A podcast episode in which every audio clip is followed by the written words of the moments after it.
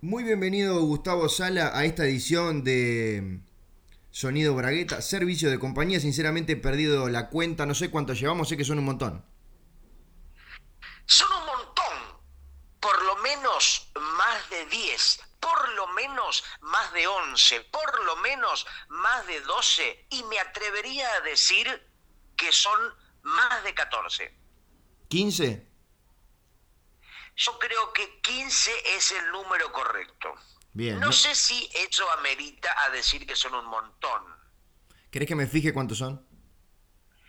¿Cuántos huevos son una docena? Ya lo sabemos, son 12. Ahora, si vos hablas de un montón de huevos, no sé cuántos deberían ser para que el concepto de montón tenga validez. Bueno, eh, ¿te animás a presentarme a mí o vas a seguir divagando?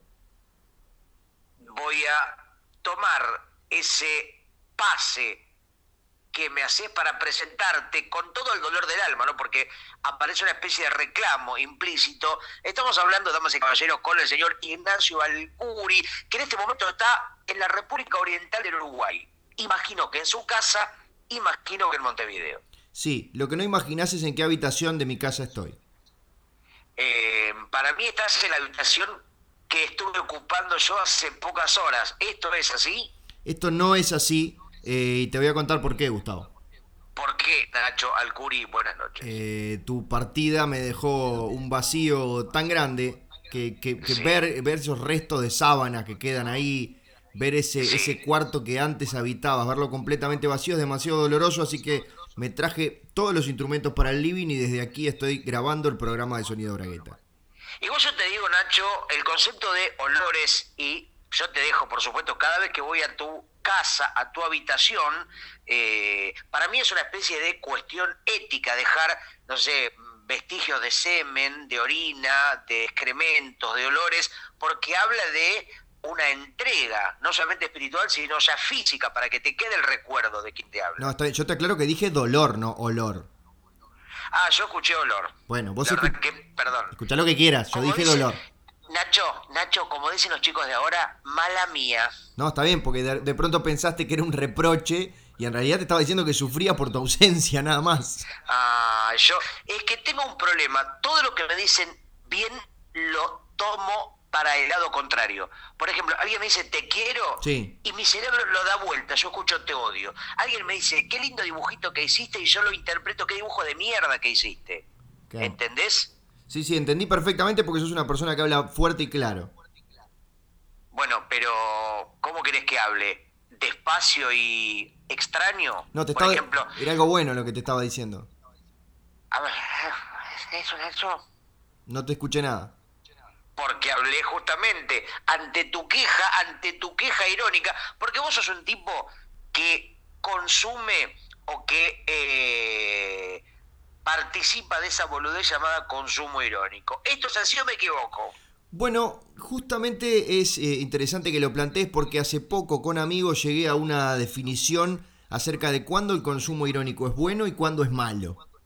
Primero yo quería que me ilustres a mí y le hagas una definición a nuestros oyentes de qué es para vos este concepto de consumo irónico. Bueno, es por ejemplo cuando te pones a ver el desfile de Roberto Giordano en Punta del Este, una transmisión con, Tete Custarot, con la, presencia de Christopher Lambert, y claramente no lo estás viendo porque sea un hecho bueno, lo estás viendo porque hay cosas malas de él que te, que te divierten o que te hacen reír. Nacho, antes de que sigas con este tema del consumo irónico, ¿sabes a quién vi ayer a la noche, arriba del buquebús mientras volvía de Montevideo hacia Buenos Aires? ¿Sabes a quién vi? A Roberto Giordano. A Roberto Giordano. Y te juro que no es chiste, porque efectivamente lo vi en el buquebús. ¿Y sabes lo que vi en la cara de Roberto Giordano? ¿Qué viste en la cara de Roberto Giordano? El pasado, la derrota, vi esa cara despeinada, avejentada, eh, los noventas vi pasar, los noventas que uno podría suponer que ya pasaron, pero de alguna manera han vuelto, quizá disfrazados de otra cosa, pero me dio un poco de pena ver a Giordano, imaginaba que en otro momento eh, la gente le hubiera pedido fotos, saludos, un Roberto Giordano completamente ignorado por un buquebús completísimo, Nacho. Sí, digamos, ignorado prácticamente por todo el mundo, salvo por el fisco, ¿no? Ah, porque es un hombre que tiene, ¿no? Como una especie de dilemas, de persecuciones, de eh, Panama Papers, ese tipo de cosas. Pero bueno, este, no nos metamos por ahí porque estábamos hablando del consumo irónico y una definición que vos llegaste con tus amigos. ¿Cuál es? Yo lo comparé con el consumo de alcohol. ¿Cómo es? Bien. Una cosa es cuando estás con amigos y te tomas un vaso de cerveza. Sí. Ahí está, sos una persona normal, ¿no? ¿Estamos de acuerdo? Claro, digamos, lo que, lo que sería el consumo social. El consumo social. Y otra cosa es cuando estás solo en tu casa y te bajas una botella de vino entera. Estando solo o, Sí. o ante la vista de alguien. No, no, totalmente, completamente solo. Bueno, eso se llama alcoholismo, Exacto. bajarse una botella de vino entera. Imagino que se trata de un borracho o de una borracha. Bueno, entonces, una cosa es, si te juntás con tus amigos y, y ves un programa medio infame, media hora, que están dando en la televisión y se ríen entre todos, Sí. y otra como cosa es, cualquiera de la televisión, como cualquiera de los de la televisión uruguaya, por ejemplo. ponele o Intratables, por ejemplo, que se puede ver Sí. desde aquí. Entonces te juntás con amigos y mirás Intratables. Eso es una cosa, eso- Claro. eso está. Otra Sí. es, si por ejemplo, estás solo en tu casa y te ves cinco temporadas de una serie que es mala, pero que a vos, que a vos te resulta buena por mala, ¿no? Eso ya es un problema. Ahora, yo me imagino que uno puede cancherear con esto, por ejemplo, de, uy, me junto con amigos a ver las películas de Emilio Dizzi y Berugo Carámbula. Uy, me junto con amigos a ver a Jorge Real porque me cago de risa. Ahora, eso puede demostrar ser una esnoveada, una canchereada, esto del consumo irónico. Ahora, si uno ve algo que considera lamentable o bizarro o cualquiera de ese tipo de definiciones y lo ve solo, me parece que la única posibilidad es que realmente le guste. Eso, o, o bueno, o en realidad está desperdiciando muchísimo tiempo de vida, dada la cantidad de, de buenos programas que hay. Porque si vos justamente lees un libro, escuchás un disco o incluso comes una comida que no te gusta, ¿para qué lo harías, no? Si no tenés que demostrarle nada a nadie y nadie te está mirando, Nacho. No, está claro que, por supuesto, pero no me quiero poner muy serio, esto es un asunto obviamente que se han escrito este, monografías eternas, pero, pero o sea, Sí. hay una satisfacción, eso no lo vamos a negar, el tema es desde dónde viene la satisfacción, viene desde muchas veces del, del Schadenfreude, como dirían los, los alemanes, viene del, del disfrutar del desastre ajeno. Bueno, pero eso es otra cosa. Eso es justamente un poco uno de los posibles significados del humor, ¿no? Reírse de la desgracia del que uno no es, de reírse de el tipo que la pasa mal, Gustavo, de vos- la desgracia Sí. ajena. ¿Vos crees que hay eh, muchos oyentes de, de este podcast que lo escuchan irónicamente? No sabría decirte, Nacho. Yo, por ejemplo, en mi caso, como oyente de podcast, una de las tantas cosas que nos diferencian es que yo escucho podcast y vos no, No. mal hecho, como dicen los pibes de ahora, fea la actitud, Nacho. Fea la actitud, porque uno debería hacer y producir y consumir lo que uno después hace, ¿no es cierto? Vos, por ejemplo, sos escritor y Sí. también lees. Vos escribís sobre cine y lees, imagino, a otros críticos de cine, porque eso creo que te retroalimenta y te amplía los recursos. Sí, pero no hago, no hago Eh, películas. Eh, deberías, Bueno. deberías hacer una película. Ahora cualquiera, mira, con un reloj pulsera podés filmar una película. Caramba. Con una porción de pizza Sí. podés filmar una película. En Japón se estrenó ayer la primera película filmada con una porción de pizza. Yo te puedo creer. Sí, con una, pero no con una porción de pizza con puerto USB, no con una porción de pizza eh, con algún tipo de tecnología. Una simple porción de pizza Sí. alcanza hoy para filmar una película. Eso habla de que con talento y con el mínimo recurso ya podés hacer realidad tus sueños. ¿Y de qué se trataba la película? Y mucho no se entiende, la verdad, porque se ve el queso chorreando, se No. ve en un momento un tipo que viene a cobrarle. eh, el guion es una película breve, ¿no? Son más o menos eh, tres o cuatro minutos, se escucha gente puteando, alguien que pide la llave para el baño. Es una especie de, te diría, de corto experimental, más que una película tradicional. Pero bueno, se filmó con una porción de pizza, ¿qué pretendes? Eh, Claro. Los Avengers. No, no, está bien. Yo me imagino que la gente que la fue a ver era por la novedad y no por, y no por el contenido, no por la trama. No, igual eh, la viralizaron gratis por Motorola. Ah, mira qué bueno. A los clientes de Motorola le mandaban como una especie de servicio para eh, fidelizar al oyente al consumidor, al cliente, le mandan producciones especiales. Por supuesto. Como hace Netflix, por ejemplo. Por supuesto. Viste que Netflix empezó siendo, Netflix empezó siendo una pizzería y después ahora es prácticamente la mitad del mundo, hace cualquier cosa. Bueno, me dijeron que la semana que viene sale la primera serie producida por Ugis. Totalmente. Expliquémosle, Nacho, a la gente que no es de Argentina, que Ugis es una emblemática cadena de pizzerías roñosas, de pizzería visera de la República Argentina, un emblema de la pizzería Cabeza o de la pizzería Lumpen, ¿no? Muy barata y un local prácticamente que no tiene nada más que un par de mesitas, una especie de lugar que te invita a irte. Claro, lo de roñoso se lo estamos diciendo con todo el cariño. Yo creo que ellos se, sienten orgullosos de ser roñosos. Por supuesto. Es más, vos vas a Ugis y ¿sabés cuál es el cartel? ¿Cuál? Andate, hijo de puta. Bueno, eh, Ugis tiene una cosa muy divertida que puede chequear la gente al mismo tiempo que escucha este podcast. ¿Ah, qué es? Que son sus redes sociales. Ah, porque es una pizzería roñosa, pero está en pleno siglo XXI. Está en Facebook y tiene una forma de comportarse muy divertida en la cual, si vos te quejas de lo roñoso que es el local, básicamente te mandan a cagar, te mandan a la mierda. Eh, son, o sea, ¿Sabes, Nacho? Sí. Eh, muchas veces he escuchado gente, incluso a vos mismo, hablar de esto, pero nunca lo fui a ver. Así que mañana, u hoy mismo, no o hoy, u, hoy, porque si no sería a poco, u hoy lo voy a estar chequeando y si no me divierto, te voy a mandar a la KGB para que te pegue. Dice. Está bien, dice el pájaro, el cantante de Vilma Palma de Vampiros, que lo chequees u, o, o, hoy. Muy buena la cita de Vilma Palma de Vampiro, le explicamos, porque nosotros tenemos muchos oyentes en España, en Berlín, en Guatemala, en Guadalquivir, que Vilma Palma es una especie de paralelo con Ugis, pero de la música popular argentina, del pop, sobre todo de la década de los 90. ¿Podemos decir que es la mejor banda de pop de los 90? Sí. No, yo diría todo lo contrario, que es la peor banda de pop de los 90. Creo que no nos vamos a poner de acuerdo. Nacho era una de las bandas que pertenecía al Star System de Tinelli, década del 90, Ritmo de la Noche, ese programa ómnibus, ¿no? Del que emergieron un montón de figuras o que se hicieron populares. En Ritmo de la Noche, la primera época de un Tinelli, ¿no? Que era un hombre que se comía el mundo y efectivamente se lo comió. No, por supuesto, me parece. Se lo sigue comiendo. Sí, sin duda, pero me parece injusto que por la presencia de Tinelli y por haber formado parte de ese Star System estemos negando la calidad de, de sus creaciones. No, yo creo que la calidad de sus creaciones. Ahora, mira cómo me hace. Nato, yo hablo con vos y me hace, se me abren un montón de puertitas. Sí. No del señor López, sino de puertitas eh, cerebrales, de preguntas, de inquietudes. Eh, la palabra calidad, ¿necesariamente habla de algo bueno? No habla de cómo medimos si es bueno o malo. Por ejemplo, si yo te digo la calidad de, no sé, los motores de determinado auto. Sí.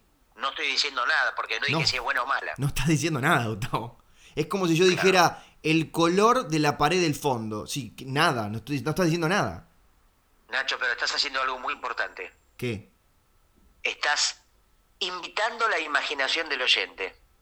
Bueno, invito a las imaginaciones de los oyentes a eh, justamente imaginar de qué color es la pared del fondo, porque no lo dije. Escucha, Nacho, escucha, ¿te puedo regalar una idea? Por supuesto, regálame lo que quieras. escúchame, yo soy muy malo con las ideas propias de mis cosas, pero soy muy bueno generando ideas para los demás. Soy un ah. muy, muy, buen colaborador creativo. Escucha esta idea que te regalo, ¿eh? para un cuento. Es un cuento donde el objetivo sea generar la imaginación del lector, donde solamente se cuentan ambigüedades. Por ejemplo, la persona fue a un lugar y comió. La comida estaba sobre algo, luego entró algo y se lo llevó a algún lugar. Fin. Bueno, me parece muy interesante. El tema es que ya lo, ya lo escribiste, como quien dice. Bueno, pero te estoy tirando un concepto como para que vos con eso, como dicen los chicos de ahora, hagan magia. Eh, ya ves como la tercera vez que estás con, con, frases de estas de, la juventud de ahora. ¿Qué, qué, qué pasó? ¿Estuviste en contacto con, con adolescentes? ¿Qué, qué, sí, estuve, estuve mm, de profesor jardinero. Bueno, entonces de niños directamente, no de adolescentes.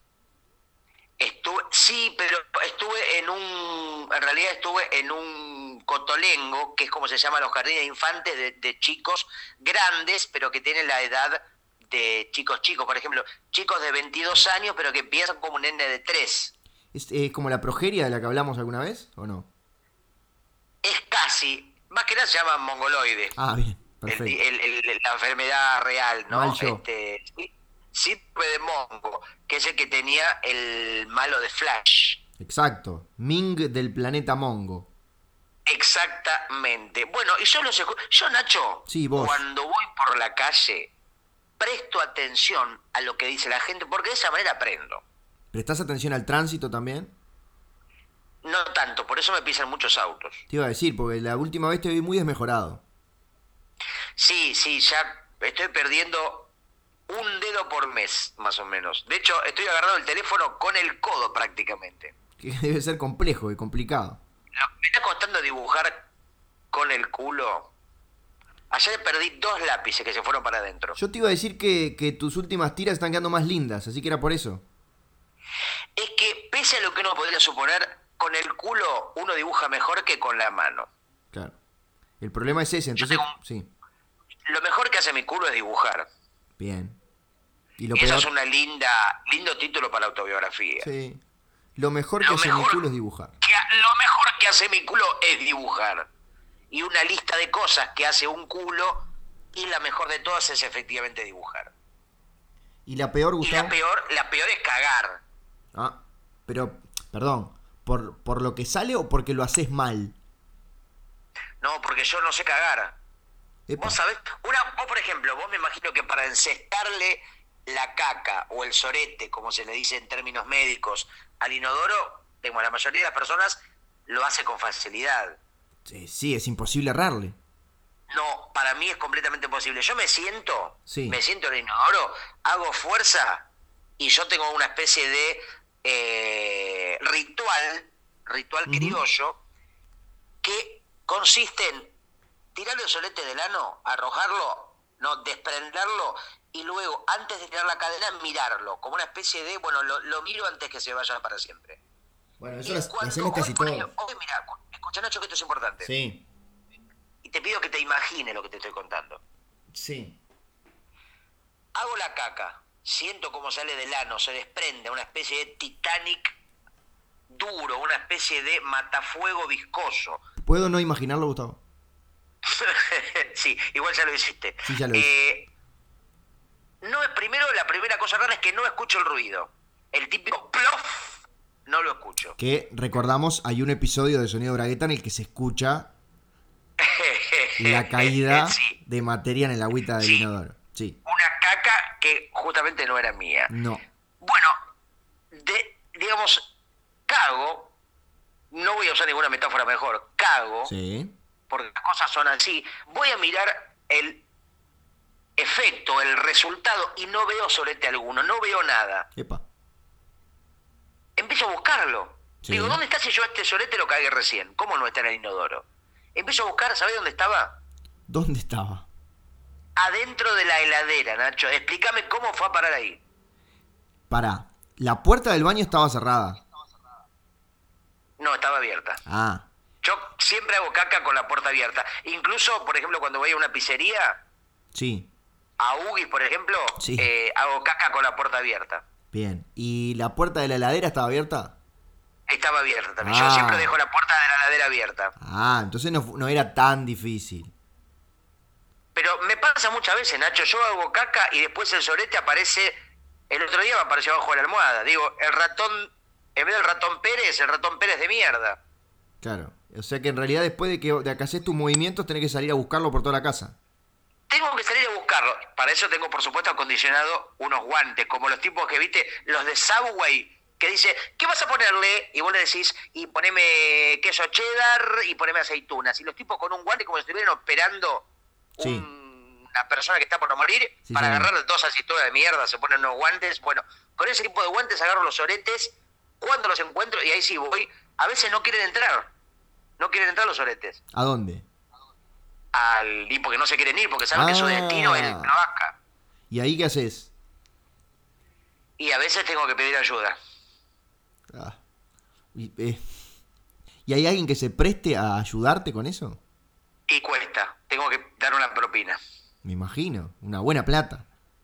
Tengo a mi amigo Pablo Conde, que es, aparte de amigo, es vecino. Vecino. ¿no? Es vecino. Le, toco, le pego un grito porque imagínate que tengo el sorete tratando de meterlo y el tipo que se, se, se, retuerce, el sorete no quiere entrar al inodoro. Yo le digo, es tu destino. Esto es así, está escrito en la Biblia. Está escrito en el Necronomicon, está escrito en The Lord of the Rings. Y viene mi amigo Pablo Conde y entre los dos, a duras penas a veces podemos hacer que entre en razón y se deje meter en el inodoro. ¿Vos pensás, Gustavo, que esa, esa, esas pocas ganas de irse, esa retención, ese, ese conflicto, tendrá que ver con tu alimentación? Puede ser, Nacho, porque únicamente me estoy alimentando solo a leche. ¿Solamente? Solamente a leche. Bien, no voy a... No voy a... Leche... No, no, Leche de vaca, leche de vaca. No seas mal pensado. No, no, no, no, no, no. Ni siquiera iba a preguntar. No, bueno, es leche vacuna, la leche de Pancho Ibáñez. ¿Por qué? Porque digo, por decir un emblema, un tipo que hizo la última parte de su carrera como la cara de la Serenísima. Ah, bien, bueno, era para explicarle a la gente que es de otros países, porque ese se me había pasado. Ah, mirá qué cancherito que sos, ¿eh? Pero vos, por ejemplo, en Uruguay, ¿no es conocido Pancho Ibáñez? ¿O lo tenemos que, le tenemos que explicar a, la doña, a la doña Rosa uruguaya? Su identidad es muy conocida, lo que no...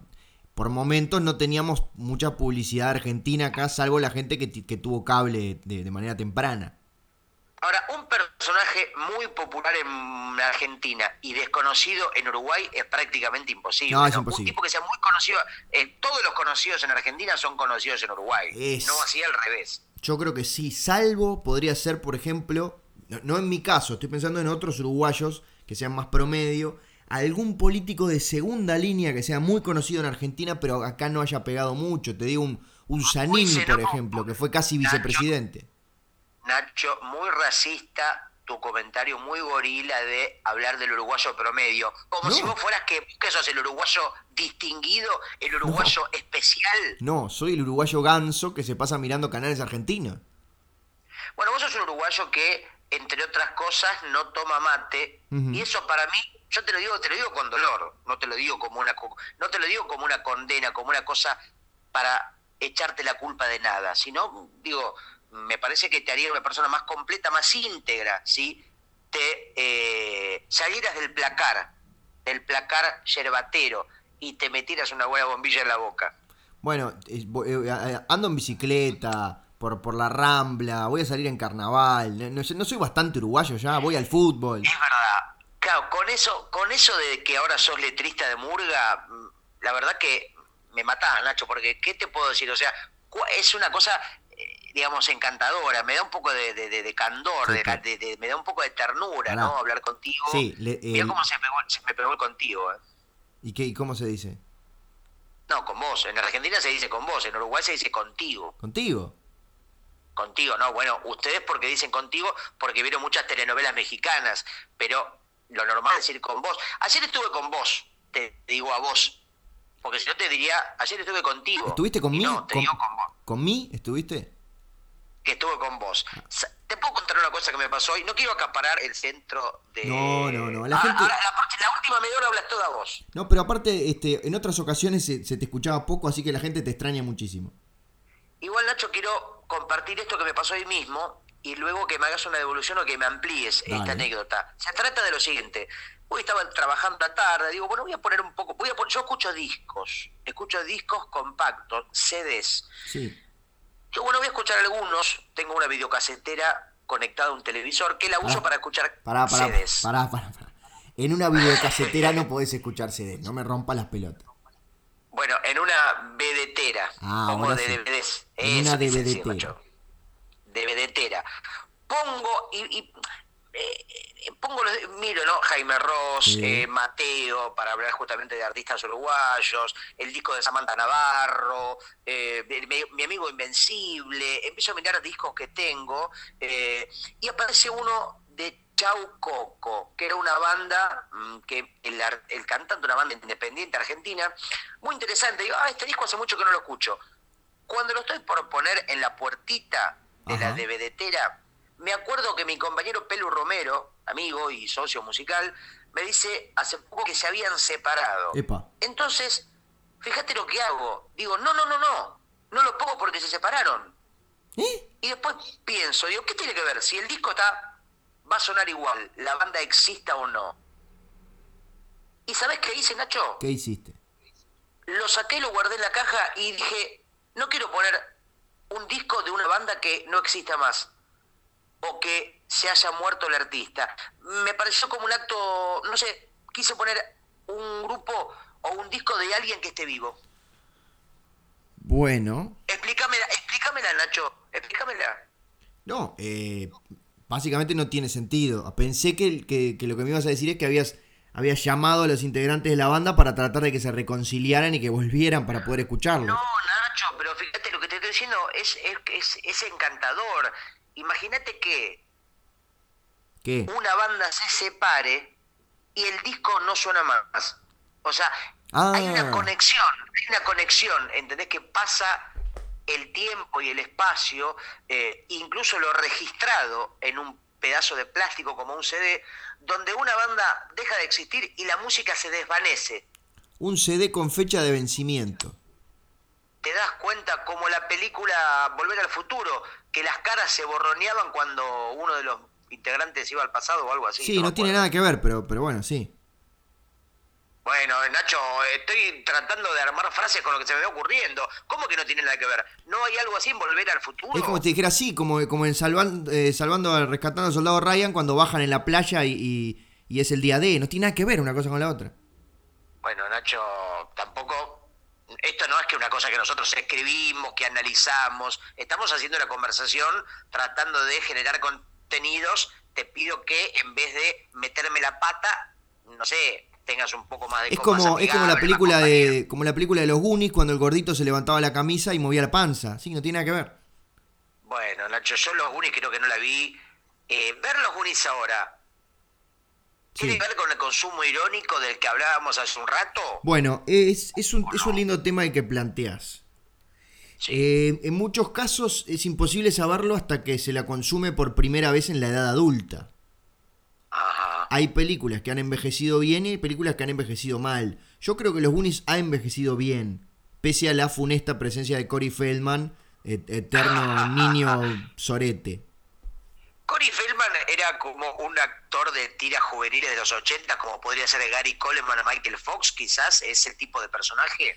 Eh, o sea, era de la misma época, los personajes que interpretaban eran distintos. Bueno, pero digo, perdón, Gary Coleman de Blanco y Negro, Arnold era un artista de telecomedia de serie juvenil. Sí, no, no, eh, está bien, quiero decir, eh, lo de lo de mi amigo Feldman. Que vos no te gusta, perdón, capaz que a vos no te gusta porque es negro, eh, habla de un racismo no digas, ¿eh? No digas pavada, lo de Corey Feldman era en el cine. Ah, ok. No en la televisión. Bueno. Está bien. ¿Quedó claro? No, no, no, no vi, no vi, no vi los Unis, ni creo que lo vea. Y te hago otra pregunta. Esta moda ya un poco creo que pasó, pero el año pasado de Stranger Things, ¿es consumo irónico también? No, no, no, para nada. Es consumo nostálgico, que son dos cosas distintas. Ah, no es lo mismo. Mirá qué interesante categorización. Consumo irónico no es lo mismo que consumo nostálgico. No, esto justamente es algo que eh, parte de su éxito eh, reside en eh, determinados clics que nos hace en el cerebro que nos recuerda a las cosas que mirábamos hace 30 años. Además de eso, precisa un mínimo de calidad. Si no sería algo, algo malo, pero, pero nostálgico. En este caso, está relativamente bien hecha y ese contenido extra, esa nostalgia, es lo que lo eleva al, al furor que tuvo. Pero también, vos te, lo entendés porque fue furor también entre, entre tipos que tienen 20 años, que no lo vivieron de primera mano, no, no conocen la década de los 80. Nacho, hace un rato decías, eh, hace más o menos dos minutos, y no estoy hablando de la banda de Valentina Alcina, sino que hace más o menos dos minutos hablabas de películas que habían aguantado mejor o peor el paso del tiempo. Decime tres o cuatro películas de los ochentas, de los noventas, que hayan pasado con dignidad del tiempo y que hayan fracasado y que hoy sea un bochorno verlas. Ah, vos decís las películas que no resistieron el paso del tiempo. Y las que sí resistieron el paso del tiempo y que se la siguen mancando 30 años después. No, y la, más fácil es, encontrar las que, las que sí resistieron el paso del tiempo, incluso algunas que en su momento podrían haber sido medianamente resistidas y, con, el paso de los años ganaron en no solamente al transformarse en películas de culto, sino al ser entendidas eh, mucho mejor. Yo un ejemplo creo que es Robocop de Paul Verhoeven. Robocop de Paul Verhoeven, director alemán que es de principios de los 90, s 80. Fines de los 80. Ah, ok. Robocop era, eh, tenía muchísimo contenido paródico. Hola, Gustavo. Ah, bien, ¿no? hiciste una pausa dramática y pensé que, te habías muerto. No, estoy, hago una pausa porque estoy escuchándote con total atención. Digamos, los oyentes, en este momento me considero oyente tuyo, ah. estoy aprendiendo, Nacho, ah, estoy aprendiendo. Bueno, hay una, construcción, una deconstrucción de la década de los 80, de la era de Wall Street, de la, de la pobreza en las ciudades industriales, y hay una parodia a, los medios de comunicación que quizás recién pudo apreciarse en mayor medida a la distancia, cuando pasó el tiempo y cuando vieron que, y que, esa hiperviolencia era en realidad era una denuncia también, y era, era una denuncia, veníamos de una década no solamente hiperviolenta en, en en lo que estaba pasando en el mundo, sino también en esas películas de machos como Sylvester Stallone o Arnold Schwarzenegger. Y acá vino... Vos decís, Nacho, vos decís, Nacho, vos decís que eh, la película que para un niño, un adolescente podría suponer una película de un robot haciendo mierda a gente, una cosa como de eh, entretenimiento y diversión, tiene capas narrativas donde aparece la política, donde aparecen otro tipo de discursos, digamos, en segundas lecturas. Por supuesto, y además que no era una película para niños. Recordemos la escena que está el tipo con, dos prostitutas esnifando merca arriba de una mesa como si se terminara el mundo mañana. Tenés razón. Lo que pasa es que yo tenía padres muy progresistas y me dejaban ver. Yo me acuerdo que llegaba a mi casa, yo tenía ocho años y mi viejo me pagó tres putas. Mirá. Entra un día mi viejo con una bolsa de cocaína en una mano y tres prostitutas en la otra. Sí. Eran prostitutas chiquititas, digamos, no, no, no chiquititas de edad. Eran, Yo tenía, yo era, imagínate, tenía ocho años, eran prostitutas de 50 años, pero que medían un metro veinte. Ah, bien, pensé que eran integrantes del elenco de Cris Morena. No, no, no, eran como si fueran mm, personajes de Games of Thrones, enanas, bueno, no entiendo. ¿Por qué no, no, no, no, era muy sexy, la verdad. Eran, era un combo que mi viejo había pasado por el mercado de abasto y eran tres putas al precio de una. Tengo una pregunta, Gustavo. Sí. ¿Por qué para decir enano decís como, el, como los de Game of Thrones enanos? No, decís enano, es lo mismo. No, porque Game of Thrones es una serie que prácticamente todos son enanos, digamos. Vos le sacás los enanos y no te queda nada. Hay uno solo. dos dragones te lo digo yo que no vi un solo capítulo, pero hay ah, varios afiches. Claro, está bien, ahora entiendo, ahora entiendo. Bueno, entonces llegó tu padre con esas personas parecidas a los personajes de Game of Thrones. Me, acuerdo eh, lo que dijo exactamente. Primero, abran carajo, porque se abrió la llave. Claro. Le abre mi madre, le abre mi madre, y entra mi, mi, mi papá, ¿no? con las tres prostitutas enanas en una mano y la bolsa de cocaína en la otra. ¿Te puedo interrumpir un segundo? Sí. Cuando, porque es una imagen que, la quiero completar en mi mente. Cuando decís con las tres prostitutas enanas en una mano, que es como que sobre la mano de él estaban paradas. No, mi viejo incluso las hacía dolear porque les, las apretaba el borde para que no se escapen. O sea, las preguntas se que que escapar. Qué horrible. me acuerdo, mira, como si fuera hoy, tenían una cinta aisladora en cada boca para que no griten. ¿Se escuchaba? Dice que Tarantino sacó Pulp Fiction, toda la película de esa imagen que estaba viendo por la ventana. o sea que visitó Mar del Plata, Tarantino. y, y me acuerdo la frase que dijo después. Primero Ahora dijo, abran coges". carajo. sí. Entró y dijo, basta de pelotudeces como Teletubbies, incluso antes que existieran. Mirá, era un antecesor, mi papá, un un visionario. antediluviano. Un visionario. Dijo, basta de giradas como Teletubbies, los Goonies y los ositos cariñosos. Hoy te convertís en héroe, dijo mi papá. ¿Vos tenías cuánto? ¿Ocho años Y- dijiste? Ocho años, ocho años. Yo nunca había, imagínate que ni la paja me hacía. Bueno, Yo sí. me- la paja me la hice a los 17, la primera. Yo también. Mucho después de haber hecho el amor. Cuando mi papá me dice, con tu madre nos vamos al cine a ver eh. Casablanca. Ah, bien. No, Casablanca, Casablanca. Cuando vengamos, quiero que te hayas tomado toda la cocaína y que hayas garchado con las tres prostitutas. Bien. ¿Ok? Si no, te voy a tener que pegar con el látigo, me dijo. un- era un tipazo. Yo lo quería mucho, mi papá. y se van. Sí. Y las chicas estaban. Bueno, le saco, la verdad que me dio un poco de pena. Le saco la cinta de cada boquita y ahí me dijeron, por favor. Eh, me dijo, primero se presentaron, Bien. somos Violeta, Ujú. Parra y, y, y Gastón Pols. Una se llamaba Gastón Pols. No, sé, no me pregunta por qué. Era un nombre Se compuesto. llamaba Gastón Pols. Y me dijeron, te damos cinco mil pesos si nos dejas ir.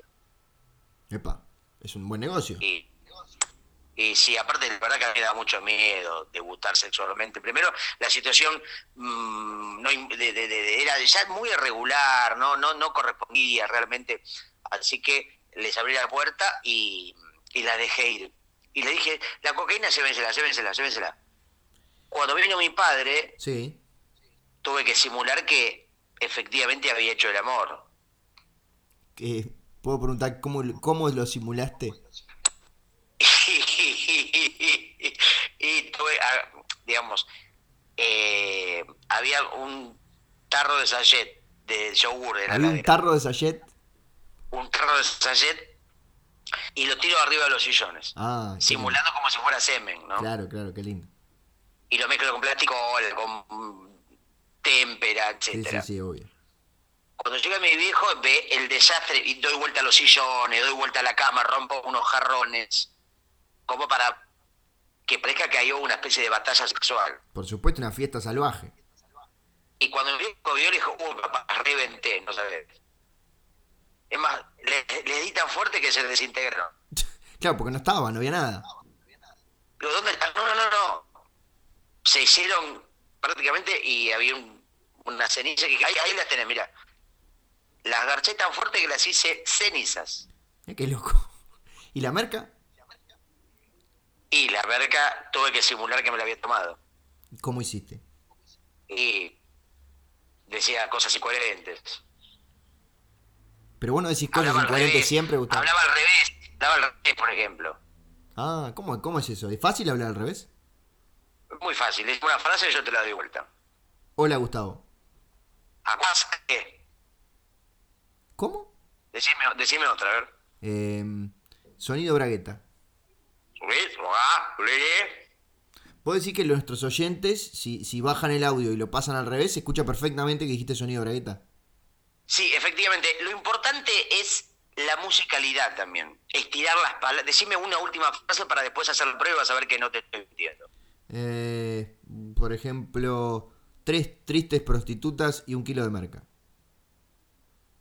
O tres, por acá, para acá, acá, atatrá, atatrá, atamur, carac. Hay, hay como sí, como una cosa, una musicalidad distinta cuando hablas al revés, es muy cierto. ¿Viste? Eso es una cosa sintomática. Y eso me, Paradigmática. me imagino que se aprende con los años. Mira, yo no lo aprendí. Hay cosas que uno no las aprende, que las recibe. No sé si vos tenés algo que, alguna habilidad que decís, pero ¿quién me enseñó esto? Nadie, la vida. Nacé con algo, Nacho, no sé, quizás de otra vida. ¿Vos creés en la reencarnación? Pero por supuesto, ¿cómo no voy a creer en la reencarnación? Bueno, no. esto no es que se crea o no se crea, la reencarnación existe, como decir, ¿crees en el papel higiénico? No, el papel higiénico existe. Disculpame, ¿vos tenés evidencia científica de la existencia de la reencarnación? Sí, claro. Bueno, si lo planteas en este momento en el programa, seguramente este podcast se ha escuchado en universidades, en, en, en, iglesias, en toda clase de templos, porque estamos hablando de un tema eh, de lo cual la humanidad se ha preguntado durante siglos. Yo te cuento una, cuando yo era chico tenía un perro. Sí. Se llamaba Luis Eduardo Aute. No es un nombre de perro, pero bueno. Luis Eduardo Aute. Un día lo pisa un auto. Ajá. Bueno, imagínate, lo hizo de goma, las vísceras salieron de los ojos, explotó el corazón, quedó prácticamente desfigurado y murió al instante. Me imagino. Bueno, imagínate, lo queríamos mucho, era como un hermanito, el hermano que no tuve. Bien. Eh, el hermano que yo tuve. Y bueno, eh, una vez que pasaron los meses, la pena se disipa, se evapora, el dolor, bueno, uno lo incorpora y la vida sigue. Sí. Pasan los meses y un día voy caminando por la calle y un mendigo, un mendigo que estaba buscando ropa, comida en un contenedor, todo azaroso, andrajoso, libidinoso, ¿no? Con la ropa virulenta, la barba rasposa. Casi como si fuera un empleado de UBIS. Prácticamente. Me dice, Gustavo, sí, señor, señor dirigente, señor Croto, ¿qué necesita? ¿Cómo? ¿No me reconoces? Perdón si no te conozco. Ah, ya te olvidaste de mí. Epa. Perdón, no, no, nunca te vi en mi vida, le digo, nunca lo vi, no le, lo trato de usted. Por supuesto. Me dice, pero Cordón, yo que tantas veces te acompañé, perdón, no sé de qué, pero me dice, mirame a los ojos. Y lo mira a los ojos. Sí. Y le digo, Luis Eduardo Auté. Y es el que me dice, ¿qué? Wow, wow, wow. No puedo creer. Era mi perro Luis Eduardo Aute reencarnado en, digamos, bueno, a veces te toca reencarnar en presidente, en Pepe Mujica, y a veces te toca reencarnar en, en pordiosero. Y bueno, por supuesto lo llevé a mi casa, ¿no? Y le dije a mis padres, volvió Luis Eduardo Aute. Perdón, ¿dónde está? Acá, el señor este de ciruja de mierda es el perro. No, no, mis viejos no creían lo que veían. Y no. Se tuvieron que convencer. ¿Cómo? Y porque él, le digo, eh, a ver, hacer las cosas que hacías cuando eras perro. Y cagaba los sillones, mordía la mesa. Eh, bueno, era un perro un poco complicado. Bueno, pero... Y no les quedó otro remedio que aceptar que viva con nosotros de nuevo. Los, los mendigos suelen hacer eso, suelen cagar arriba de la mesa, morder los sillones. Entre un mendigo y un perro hay dos diferencias nada. ¿Cuáles? Es más peludo. ¿Quién? El mendigo. Ah, el mendigo más Por supuesto. Y come caca. ¿Cuál? El mendigo. Por supuesto. El perro no. El perro únicamente come su caca en casos extremos de hambre. Gustavo, eh, yo te pregunto, eh, con, con, eh, con, la mm, curiosidad de, de, un científico como yo. Sí. ¿Existe la posibilidad de que ese mendigo años antes te hubiera visto jugando con el perro, hubiera analizado el comportamiento del perro, hubiera escuchado su nombre y en realidad después te engañó con el único objetivo de ir a vivir a tu casa? Mm, mira, yo, no, yo prefiero pensar en la gente. Yo ante la duda... La más tetuda. Digamos, me parece que ante la duda prefiero ir por lo positivo. ¿no? Yo prefiero creer. I want to believe. Bien, pero eso, eso, self. eso, es, eso es fe. Y vos me dijiste que tenías evidencia incontrastable. No, bueno, bueno, yo un poco la, un poco la evidencia la terminas construyendo. Digamos. Ah. ¿Qué otra cosa es la verdad sino una construcción? La verdad, como tal, es un, es un aforismo, es una, eh, es una, un, un castillo de naipes. Se lo lleva, a la verdad se la lleva el viento. A la verdad se la llevaron presa. Yo quiero creer que ese mendigo era efectivamente mi perro y que los tres años que vivió en nuestra casa Sí. era efectivamente el perro. ¿Y sabes cómo murió? ¿El mendigo? Sí, No. le eh, pegó un tiro a mi viejo. Oh, ¿Por qué? Porque no sabes cómo roncaba. ¿Pero solo por eso? No, no, solo por eso no, porque roncaba a niveles estratosféricos. Mi viejo era un tipo que era lo más pacifista del mundo. Sí. Pero un día me acuerdo que fue a una armería, ya harto de, porque no, no, no había manera de, no- nadie podía pegar un ojo. Ajá. Ni siquiera los que, los que arreglaban muñecas podían pegar un ojo. Uh, Lindo chiste ahí, eh. muy lindo, hermoso. Bueno, eh, está mal que yo lo diga, pero las genialidades propias, Nacho, No seas humilde, Gustavo, porque no te lo mereces. bueno. eh, y fue a una armería mi papá y le dijo al armero, quiero un arma para hacer cagar a un tipo que tengo en la casa viviendo y ronca de una manera que no me deja dormir. Llévese este. Le da un Winchester 11, 12, 48 perdigones en un minuto. Bueno, esos 48 perdigones fueron a la cabeza del mendigo No. que, por supuesto, hasta la bala, y era duro el tipo, ¿sabes? En la bala 40 murió. Aguantó bastante. Y seguía roncando el chabón. Ahora, Gustavo, tengo una pregunta que es bastante obvia. A ver. Tan obvia no será porque no me la imagino. No, yo te iba a decir, es tan obvia que no te la voy a hacer. La tenés que contestar, ya. Bueno.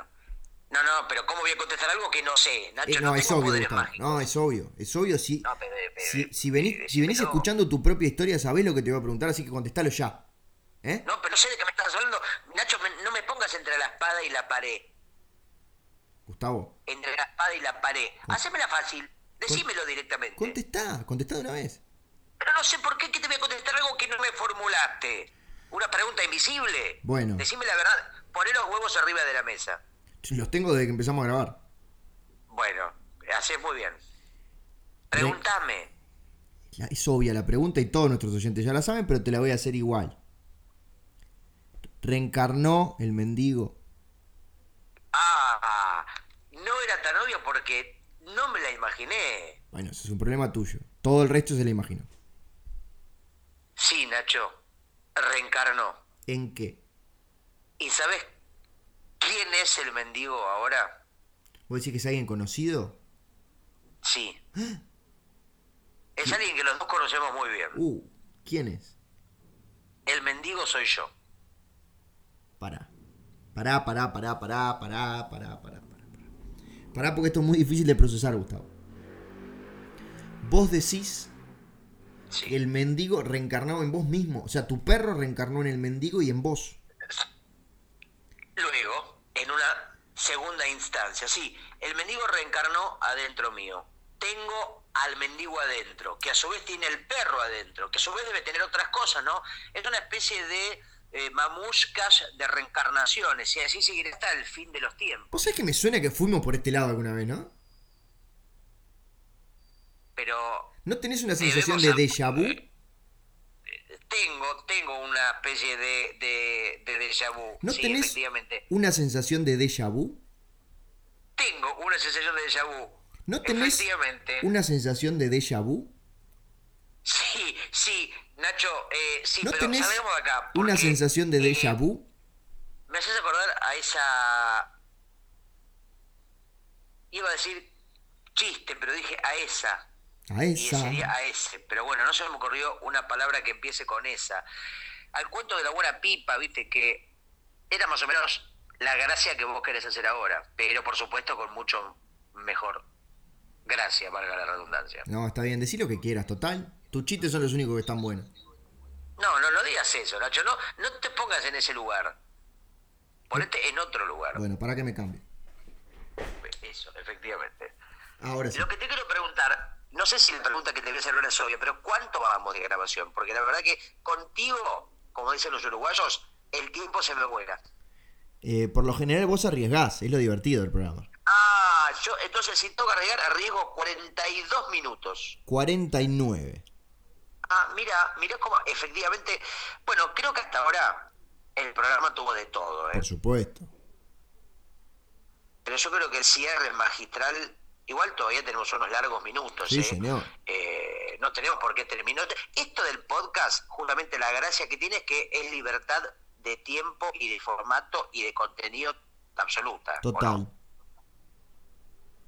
Así que bueno, Nacho, decime algo importante. Hay gente que arrancó a escuchar hace 49 minutos y todavía está esperando que pase algo. Eh, lo importante es que me estoy cagando de hambre, Gustavo. ¿Y mm, qué tenés en vista para comer? Algo que les interesa a todos seguramente Bueno, saber. tengo refuerzos. Cuando decís tener refuerzos, le explico a los oyentes argentinos y latinoamericanos que decís tenés sándwiches. No sé, no sé si es eso. Yo lo conozco como refuerzos.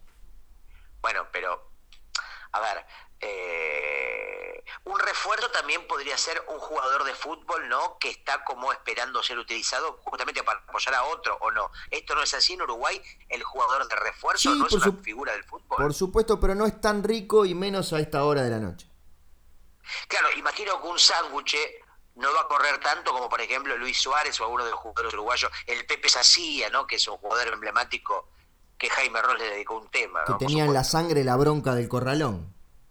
Por supuesto, el Pepe Sacía, eh, nunca lo vi jugar, ni sé en qué equipo jugaba, pero qué jugador, ¿eh? Se lo conoce por lo que hizo en Peñarol, pero, pero en defensor lo queremos porque sabemos que, que es una gloria del club. Bueno, en la última revista Túnel, en la que los dos colaboramos, Sí, revista de fútbol de la República Oriental del Uruguay, hay una nota en el último número, una gran entrevista que todavía no leí, pero leí la primera parte del Pepe Sacía y habla de un jugador que parece que era un bravucón, ¿no? Que no le tenía miedo a nada y se llevaba todo por delante. Sí, dos cosas. La primera no es una entrevista al Pepe Sacía, obviamente. Que murió hace muchos años. Bueno, pero podrían haber recuperado una entrevista que se hizo con el vivo. Bien. O capaz que reencarnó en otra cosa y le hicieron al, al actual Pepe Sacía, que por ahí hoy es un, un bisonte. O quizás Pepe Sacía reencarnó en tu, en tu perro. Originalmente era Pepe Sacía. Pues, o por ahí Pepe Sacía sos vos y no lo sabés. Ah, o lo sé y no te lo quiero contar. Puede ser, como la película de John Malkovich, que él tenía alguien que entraba en su psiquis y él no lo sabía hasta que por algunas cuestiones extrañas se empieza a dar cuenta, ¿no? Como que parecía que él estaba mirando algo que en realidad miraba a otro. Sí, era porque, porque empezaron como a abusar de ese poder.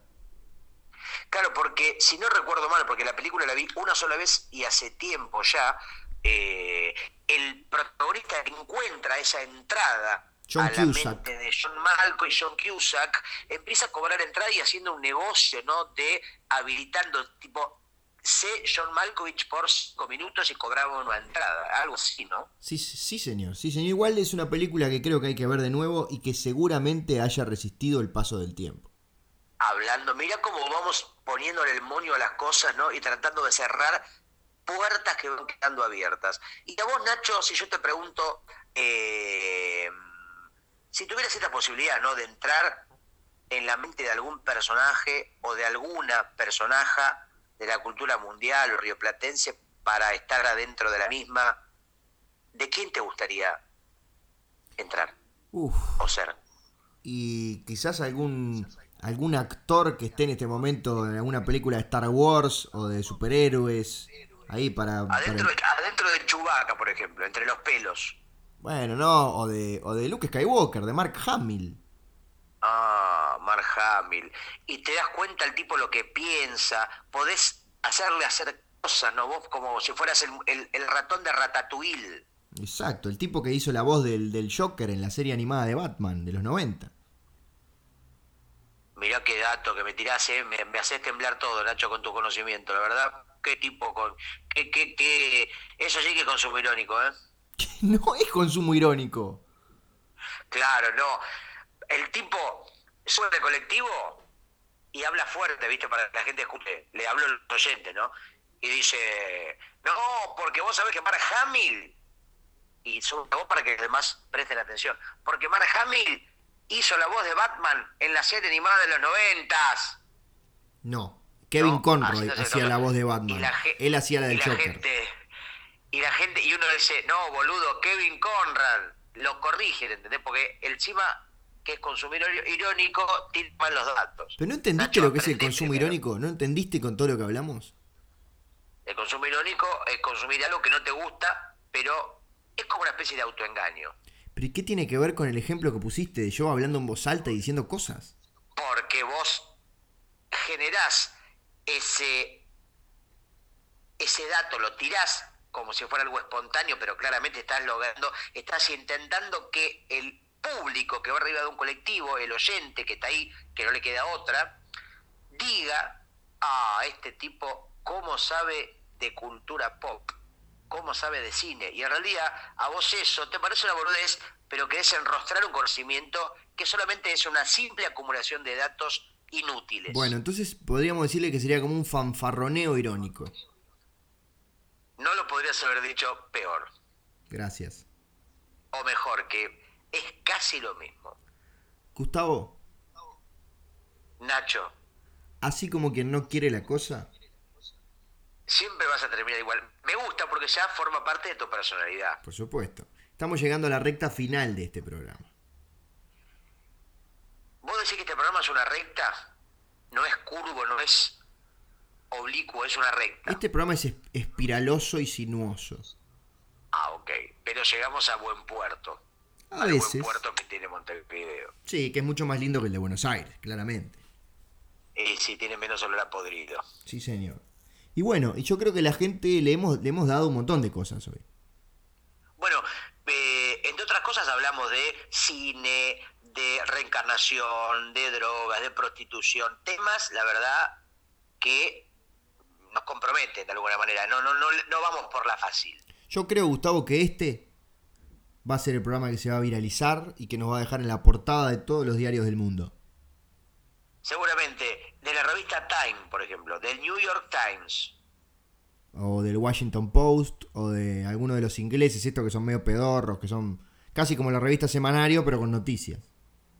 Por ejemplo, el Yellow Mirror, o algo así. El Daily Mirror o el The Sun.